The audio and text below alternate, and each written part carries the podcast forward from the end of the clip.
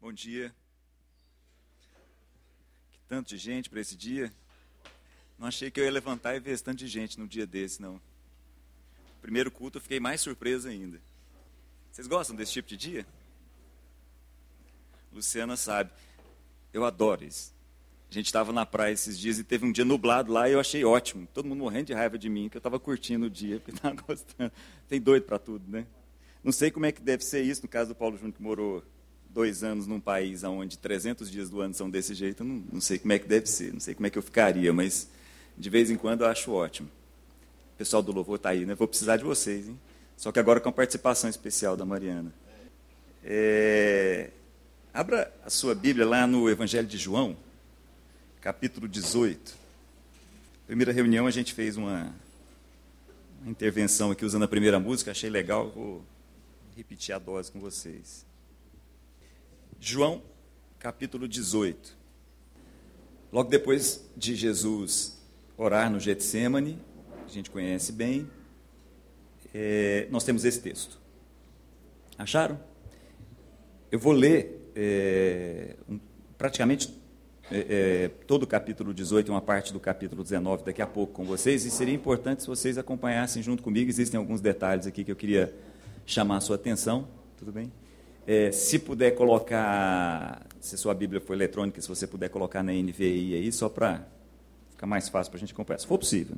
Não for, está tudo em casa.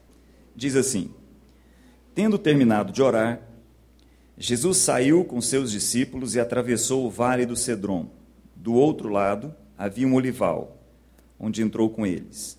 Ora, Judas, o traidor, conhecia aquele lugar, porque Jesus muitas vezes se reunira ali com seus discípulos. Então Judas foi para o olival, levando consigo um destacamento de soldados e alguns guardas enviados pelos chefes dos sacerdotes e fariseus, levando tochas, lanternas e armas. Todo o circo preparado para prender Jesus. Judas ali encaminhando o povo. Versículo 4. Jesus, sabendo tudo o que lhe ia acontecer, saiu e lhe perguntou: A quem vocês estão procurando? Responderam eles: A Jesus de Nazaré. Eu sou, disse Jesus.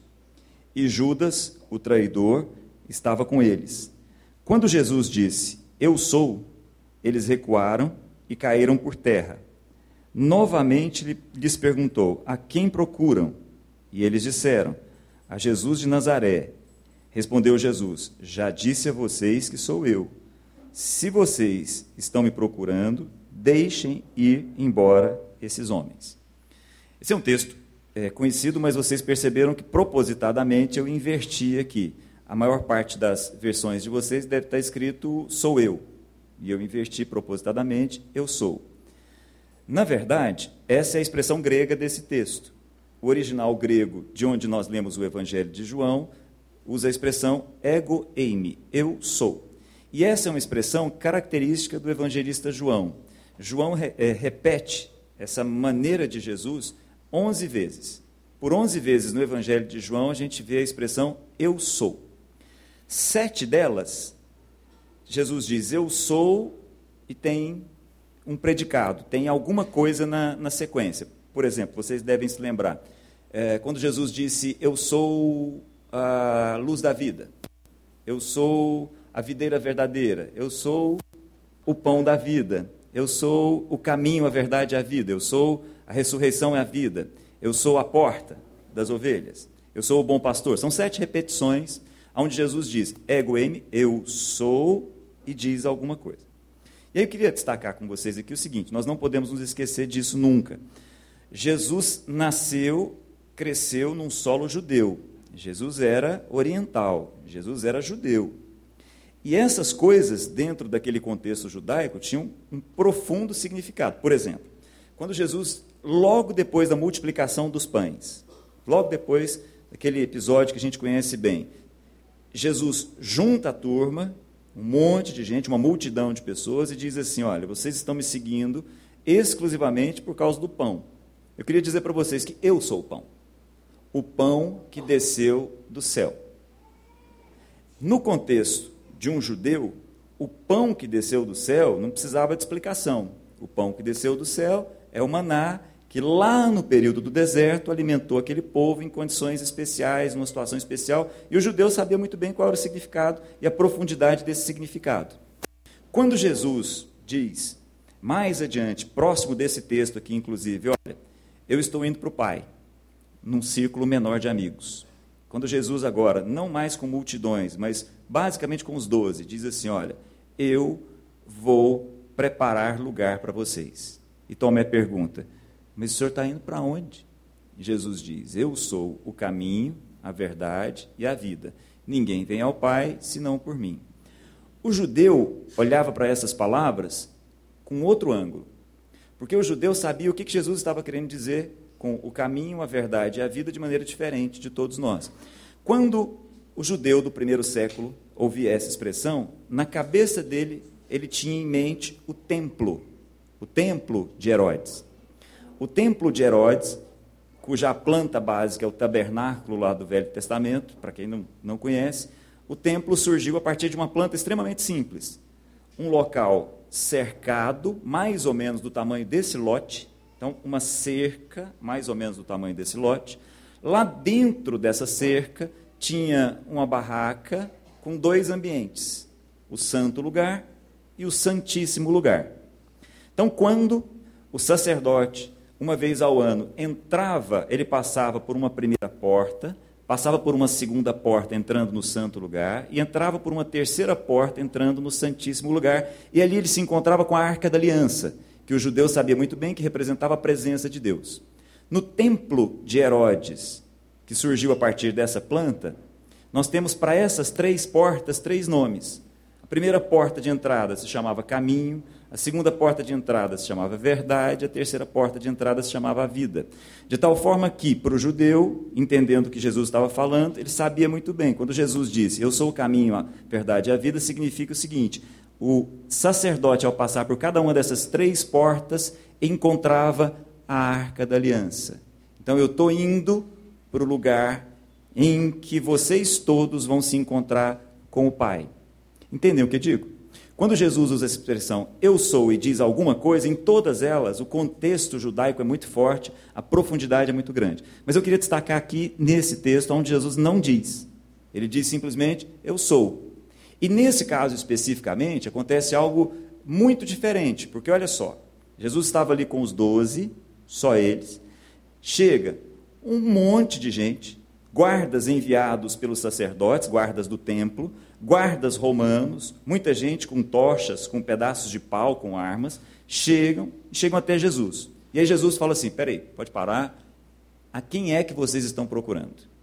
a Jesus de Nazaré. Jesus era um nome extremamente comum. Jesus é Josué, e naquela época era muito comum.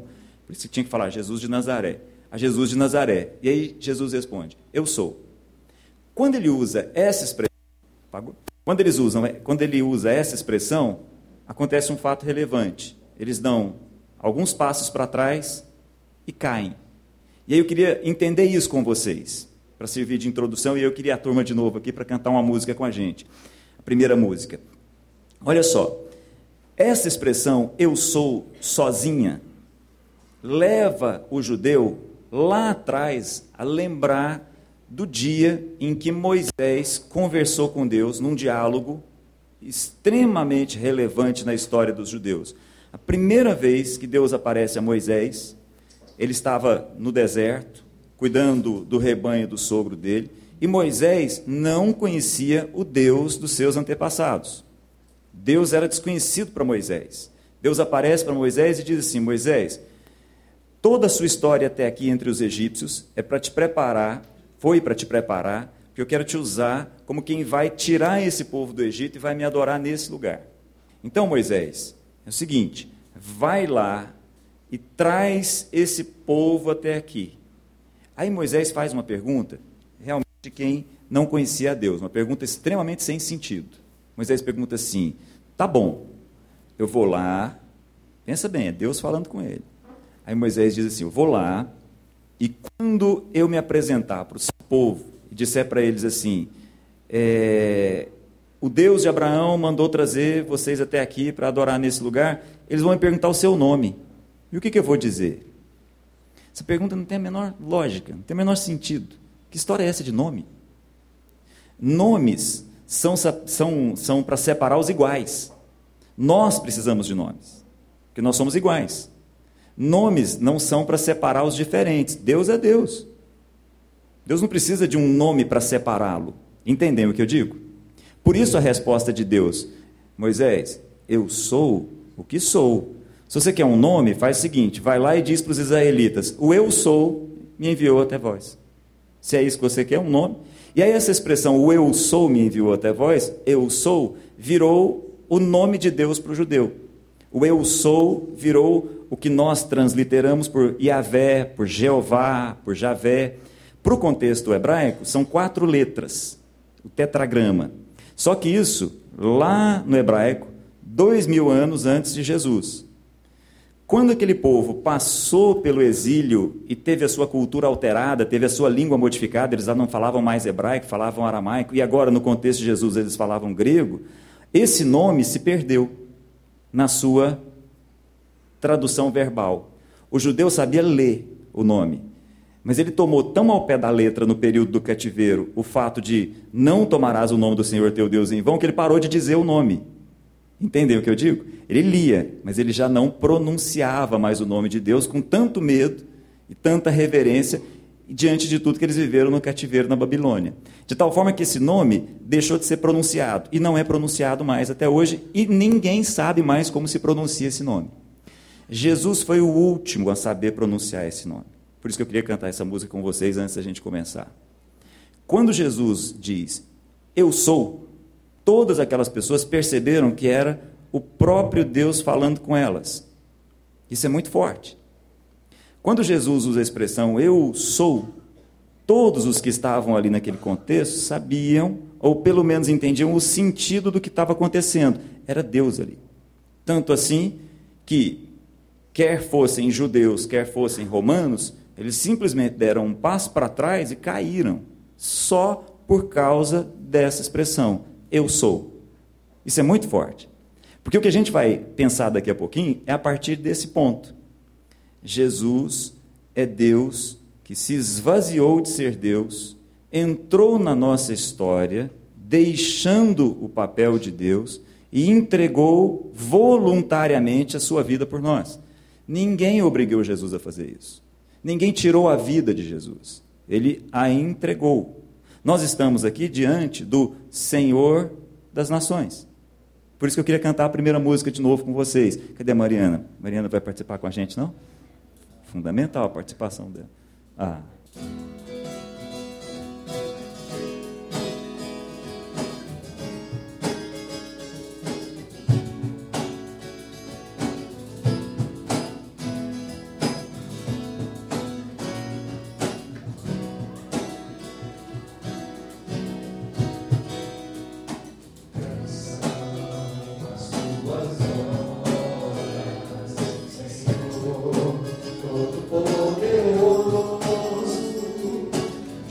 Teu nome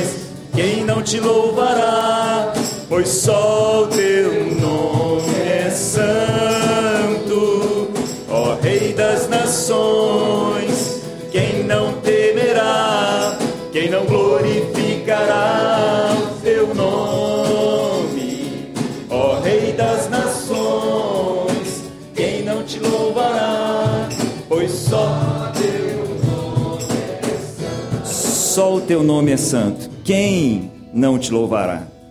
Nós temos o privilégio de louvar antes Nós temos o privilégio de adorar agora, nós temos o privilégio de nos dobrar agora, mas um dia todo joelho e toda língua vai confessar que Jesus é o único Senhor. Jesus é Deus. Jesus é aquele que se desfez da roupa de Deus para estar entre nós. Obrigado, gente. Vai fazer todo sentido para nós a partir de agora olhar o caminhar do texto a partir desse ponto. O Jesus que nós vamos acompanhar a partir daqui é o Rei das Nações. Vai lá para o capítulo 18, desculpa, você já está no 18 aí, vai lá para o versículo 28. No semestre passado, no pequeno grupo em casa, a gente conversou a respeito dos diálogos de Jesus.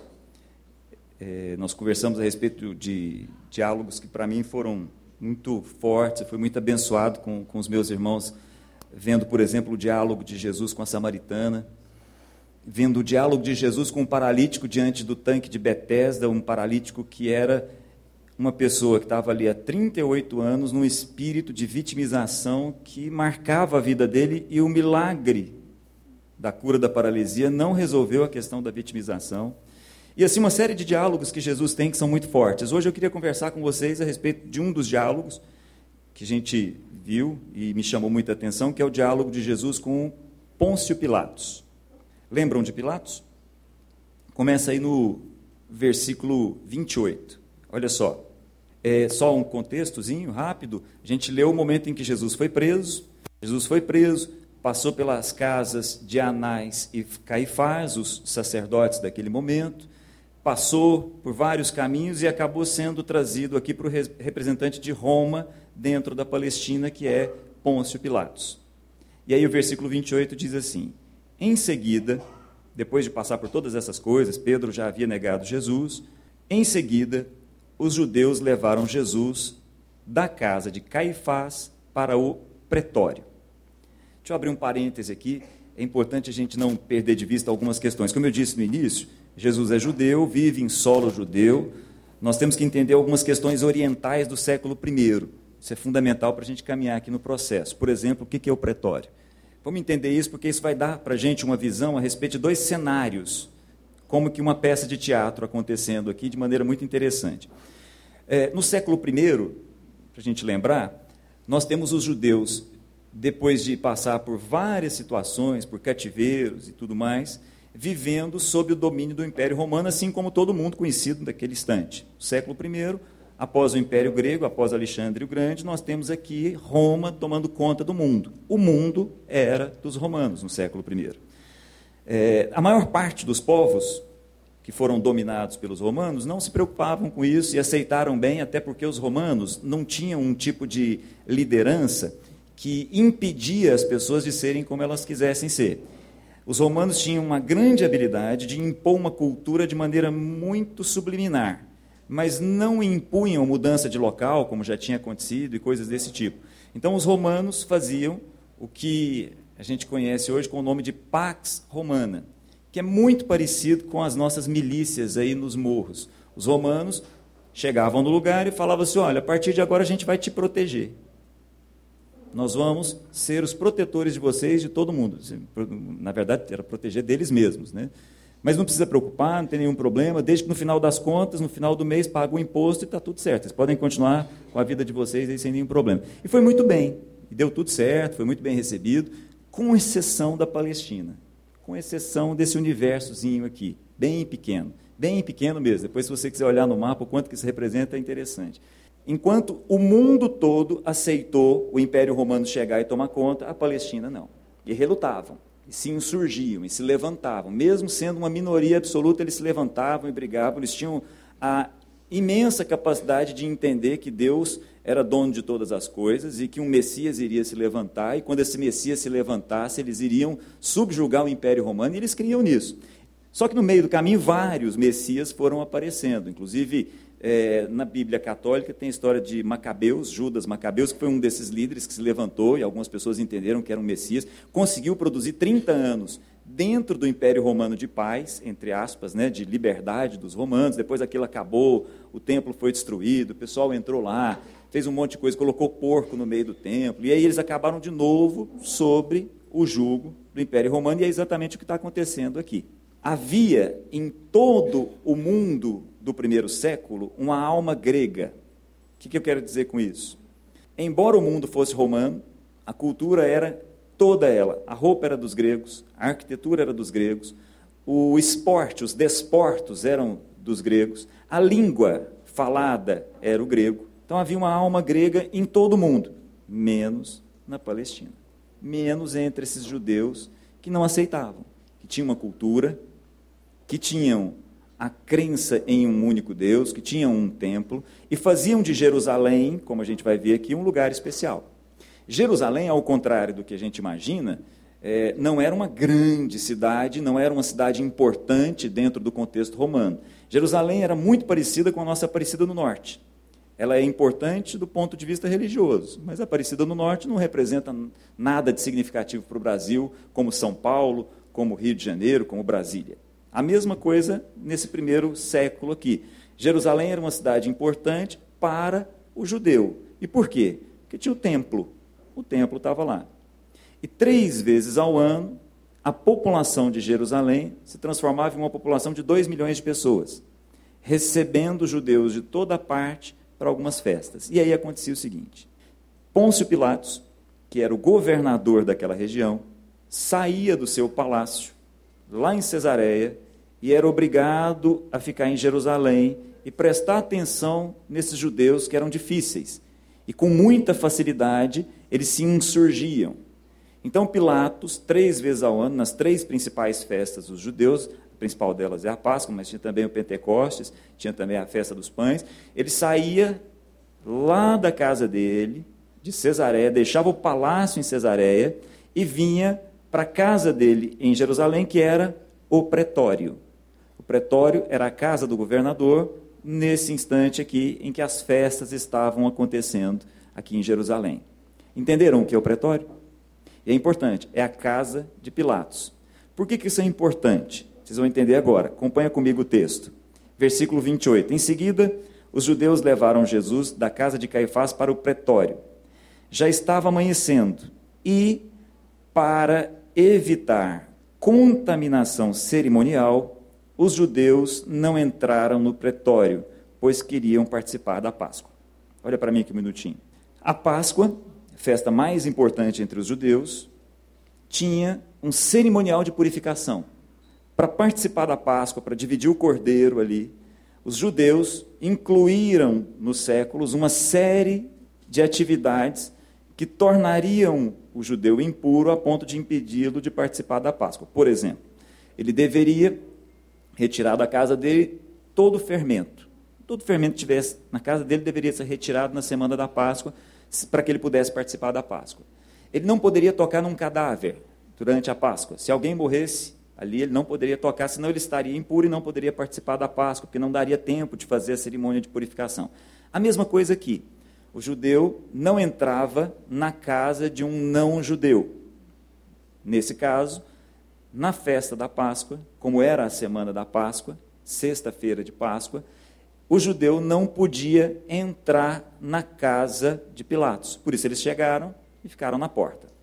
Isso é particularmente importante pelo seguinte: vou chamar a atenção de vocês para o que vai acontecer. Nós vamos ter um diálogo entre Jesus e Pilatos e ele vai acontecer ora fora no pretório e ora dentro do pretório. E isso é importante. Acompanha comigo lá. Versículo 29. Então Pilatos saiu para falar com eles e perguntou: que acusação vocês têm contra esse homem? Eles responderam: Se ele não fosse criminoso, não o teríamos entregado a ti. Então, olha só, aquele monte de judeu prenderam Jesus, amarraram, passou a noite indo na casa de Caifás, na casa de Anás, os sumos sacerdotes. Aliás, um parêntese, interessante isso. É, sacerdote nasce sacerdote.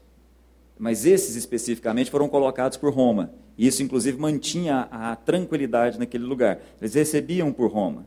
O sacerdote, nesse momento, deveria ser João Batista, que era filho de sumo sacerdote. João Batista, aquele do deserto. Esses foram sacerdotes colocaram, colocados por Roma. Então Jesus passou a noite na casa desses dois, voltou sendo interrogado, aquela coisa. filho de Deus, não é filho de Deus, você é o Messias, você não é. Mas eles tinham um probleminha, como a gente vai ver. Eles não podiam decretar a execução, então eles tinham que ir até Pilatos. Foram até Pilatos. Ficaram do lado de fora. Por que, que eles não entraram na casa de Pilatos? Para não se contaminar e não deixar de participar da Páscoa.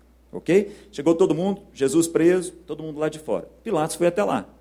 Sabia do perigo naquele momento, sabia que a cidade estava ao invés de 200 mil habitantes, como seria normal, estava com 2 milhões de habitantes. Uma insurreição ali seria muito difícil de controlar. O exército dele era grande, mas não era suficiente para movimentar qualquer problema naquele sentido, então ele tinha que lidar politicamente com aquela situação. Saiu, foi até lá. Tudo bem. Qual é o problema com esse homem aí? Que acusação que vocês têm? Eles não respondem. Eles dizem o seguinte: se ele não tivesse nenhuma acusação, a gente não tinha trazido até aqui. E aí olha o que, que Pilatos diz, versículo 31 levem-no e julguem-no conforme a lei de vocês. Presta bem atenção no que vai acontecer a partir de agora. A, a nossa atenção agora vai se voltar para Pilatos. Eu queria te convidar para focalizar a atenção em Pilatos. Presta bem atenção como Pilatos vai tentar, de toda forma, não tomar uma decisão. Pilatos não queria decidir a respeito de Jesus. Pilatos fez tudo para fugir dessa hora. E aí começa aqui, olha levem-no e julguem-no conforme a lei de vocês. Isso é problema de vocês. Aí eles disseram, os judeus, mas nós não temos o direito de executar ninguém. Ou seja, o veredito já estava dado. Protestaram os judeus. Isso aconteceu para que se cumprisse as palavras que Jesus tinha dito, indicando a espécie de morte que ele iria sofrer. Pilatos, então, voltou para o pretório. E aí eu queria chamar a sua atenção. Olha para mim aqui um minutinho. Tudo estava acontecendo até aqui do lado de fora do pretório. Aquele monte de judeu, Jesus preso, Pilatos em cima da escada da casa dele conversando com eles. Ó, está condenado. Só precisamos da chancela aí para a gente executar. Ele tem um problema com a gente aqui, não te interessa muito saber o que, que é, não. Aí Pilatos pega Jesus e leva para dentro do pretório. Os judeus estão todos lá de fora. Agora passa a ter uma conversa entre Jesus e Pilatos. Então, versículo 34 agora, versículo 33, os judeus sumiram. Estão lá de fora. Só Jesus e Pilatos. Olha só. Pilatos então voltou para o pretório, chamou Jesus e lhe perguntou: Você é o rei dos judeus? Aí Jesus pergunta para ele: Essa pergunta é sua ou outros te falaram a meu respeito? Pilatos, você quer conversar comigo? Você vai me fazer as suas perguntas ou você está me trazendo as perguntas que são dos outros? Porque as dos outros eu já respondi. A gente já conversou a respeito disso.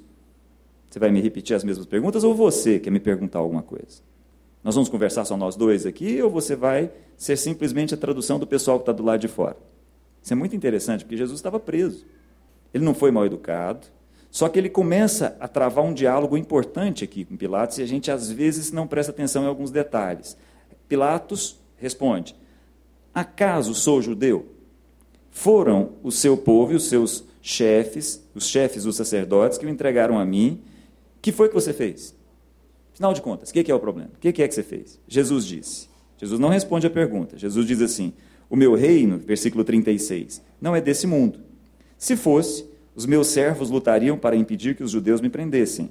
Mas agora, o meu reino não é daqui. Aí Pilatos, ah, então você é rei? Disse Pilatos. Respondeu Jesus, você está dizendo que eu sou rei. De fato, por essa razão, nasci. Eu nasci, eu vim ao mundo para quê? Dois pontos. Para testemunhar a respeito da verdade. Esse é o meu papel aqui na terra, falar a respeito da verdade. E todos os que são da verdade me ouvem. Aí Pilatos diz assim: e o que é a verdade? Perguntou Pilatos, e na sequência ele disse isso e saiu novamente para onde estavam os judeus. Aonde é que estavam os judeus? Do lado de fora do pretório. Então, olha só. Deixou Jesus lá do lado de dentro, estavam tendo uma conversa só os dois, saiu, voltou, foi conversar com o pessoal que está lá do lado de fora. Aí, olha só, do lado de fora agora, versículo 39 uh, 38. Uh, disse: presta bem atenção, de novo, não acho nele motivo algum de acusação. Então Pilatos deixou Jesus lá dentro, voltou para os judeus e falou: não estou encontrando nada desse cara. Ele não é a pessoa que poderia se levantar como um líder para se insurgir contra Roma. Para mim está muito claro. Nada a ver o que vocês estão me trazendo aí. Eles, em resposta, gritaram: ah, desculpa. Contudo, contudo, isso é interessante. Contudo, nessa época aqui, há uma tradição.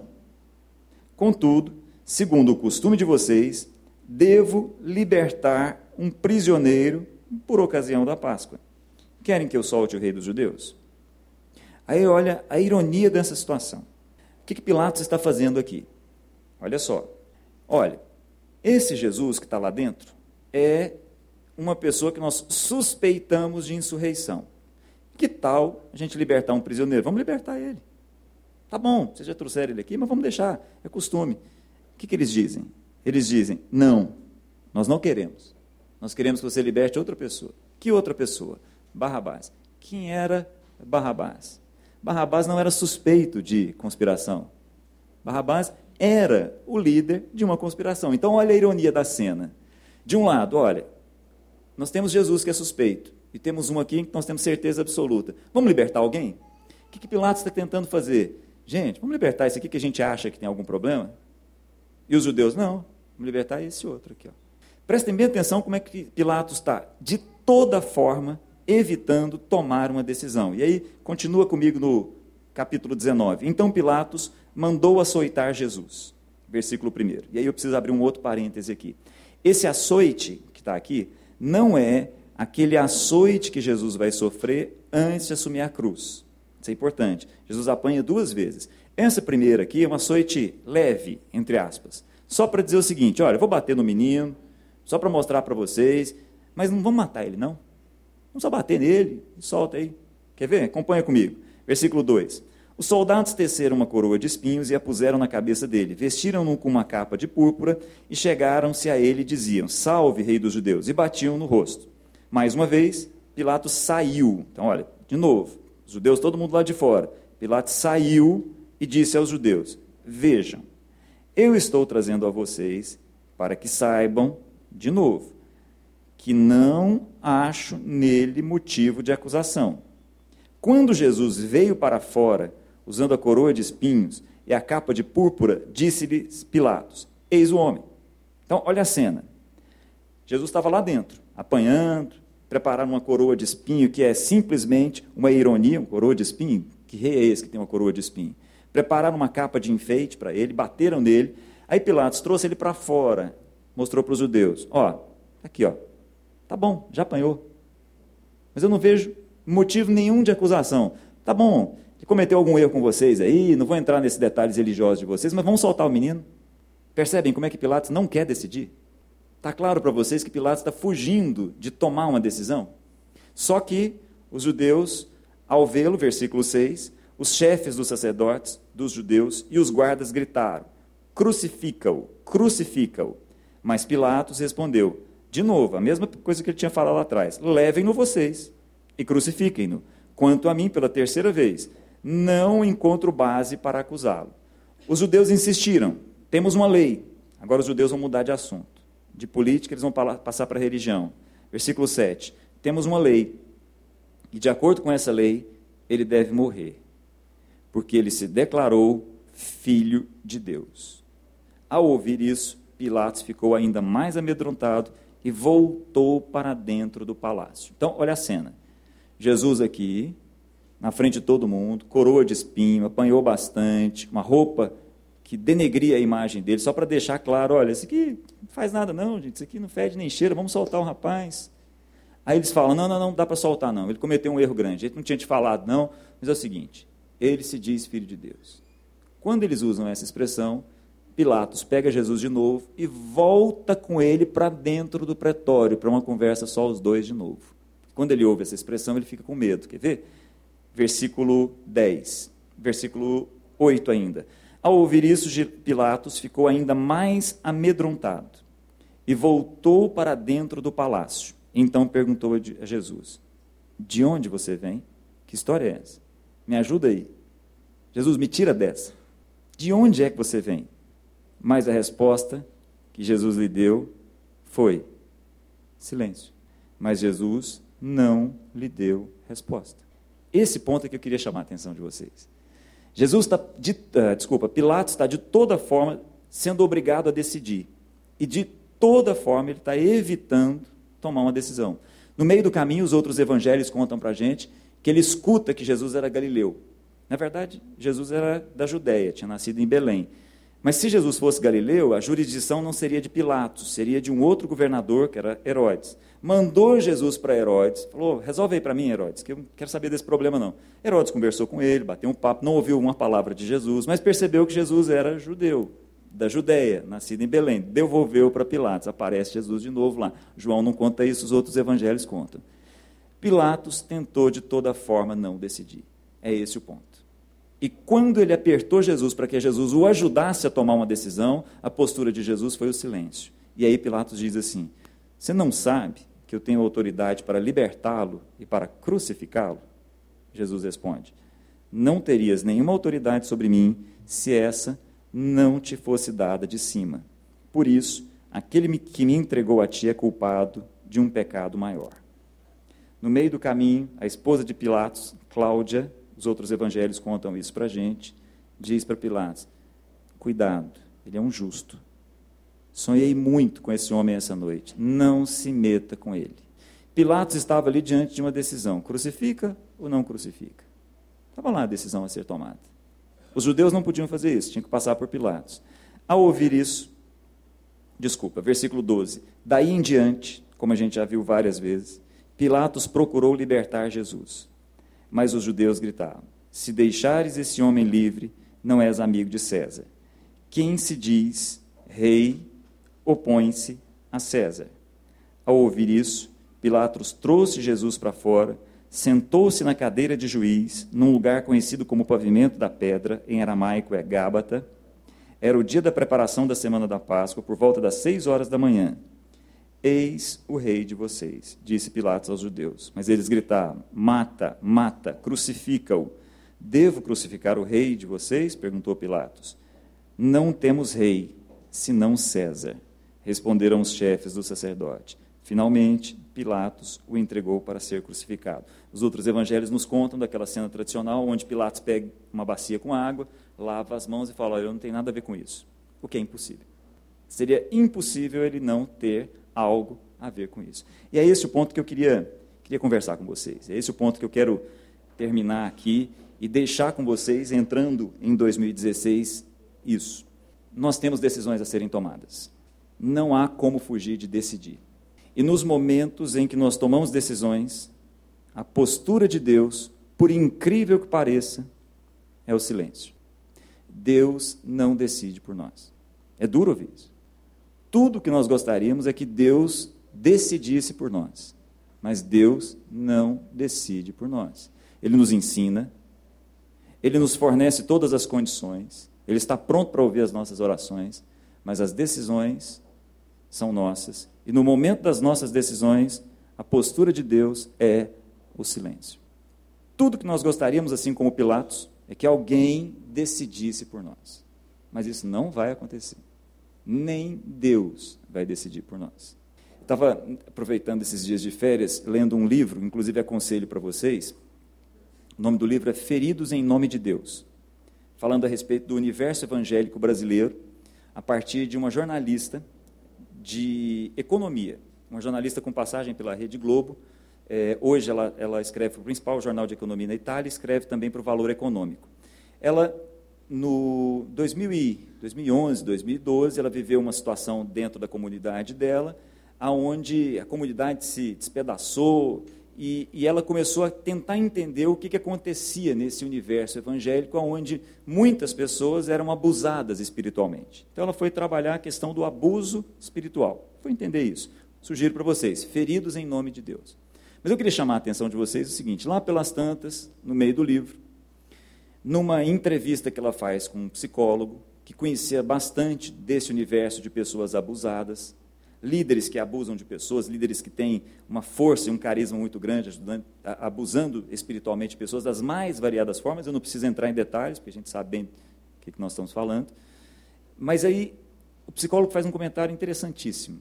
Um psicólogo fazia um trabalho clínico com essas pessoas que tinham sofrido o chamado abuso espiritual. E o comentário que ele faz é o seguinte: o grande problema é que as pessoas evitam decidir. E quando elas encontram um líder que decide por elas, elas se entregam a esse líder. Quando as pessoas encontram um guru, um oráculo que decida, que toma as decisões por elas, em geral as pessoas se entregam a isso. E aí as consequências, evidentemente, são terríveis, porque não tem pessoas que decidam por nós, e não tem pessoas que têm um aval diante de Deus para decidir por nós. Isso não vai acontecer. E se a gente tentar fazer isso, o que nós vamos trazer são feridas, feridas para as nossas almas. Nós temos que tomar as nossas decisões. Não há como fugir disso. E aí eu queria sugerir para vocês, o mesmo que eu tenho sugerido para mim, que em 2016 as nossas decisões sejam claras. Que a gente decida, como Jesus decidiu no caminho para a cruz. Que a gente decida pelo perdão. Quando a gente encontrar uma situação delicada nas nossas vidas e a gente tiver que tomar uma decisão, que a gente possa decidir pela misericórdia, que a gente possa decidir pelo amor, que no meio das situações que todos nós vivemos no dia a dia, nós possamos decidir pela fé, por crer.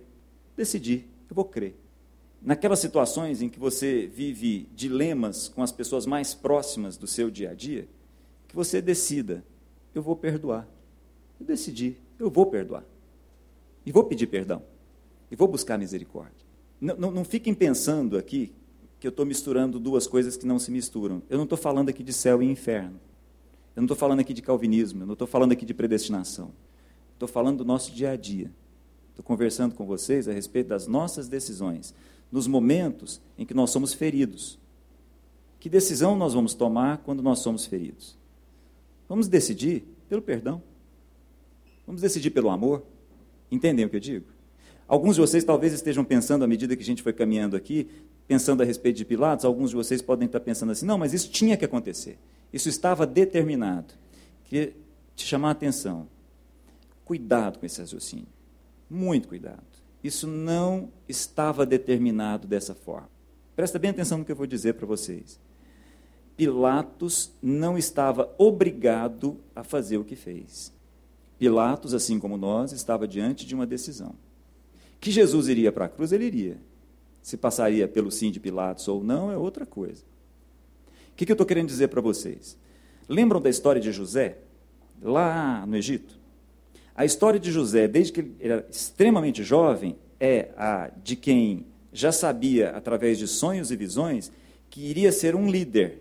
Seus irmãos iriam se colocar diante dele, iam se prostrar diante dele, seus pais iriam se prostrar diante dele. E José já tinha, dentro do coração de Deus, o propósito de que ele seria um líder que faria com que o povo de Deus fosse protegido dentro daquela situação de fome. Só que tem um detalhe: ninguém disse que estava determinado que os irmãos dele jogariam ele dentro de uma cisterna.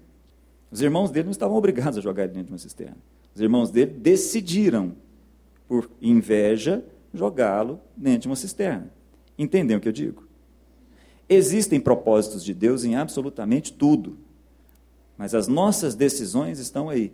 Alguém pode dizer assim: não, mas isso já estava determinado, Deus já sabia disso. Já sabia. Até porque Deus não vive dentro do contexto de presente, passado e futuro. Deus não está preso no tempo. Para Deus não existe ontem, não existe amanhã, não existe hoje. Para Deus é. E ponto final. Isso é difícil da gente entender. Mas o fato concreto é: nós não temos o dia determinado. Amanhã, quando você sair para trabalhar e viver uma situação, qualquer que seja ela, se você tiver o seu rosto ferido numa face, não está determinado o que você vai fazer. E nesse momento, o céu para para saber qual é a nossa decisão.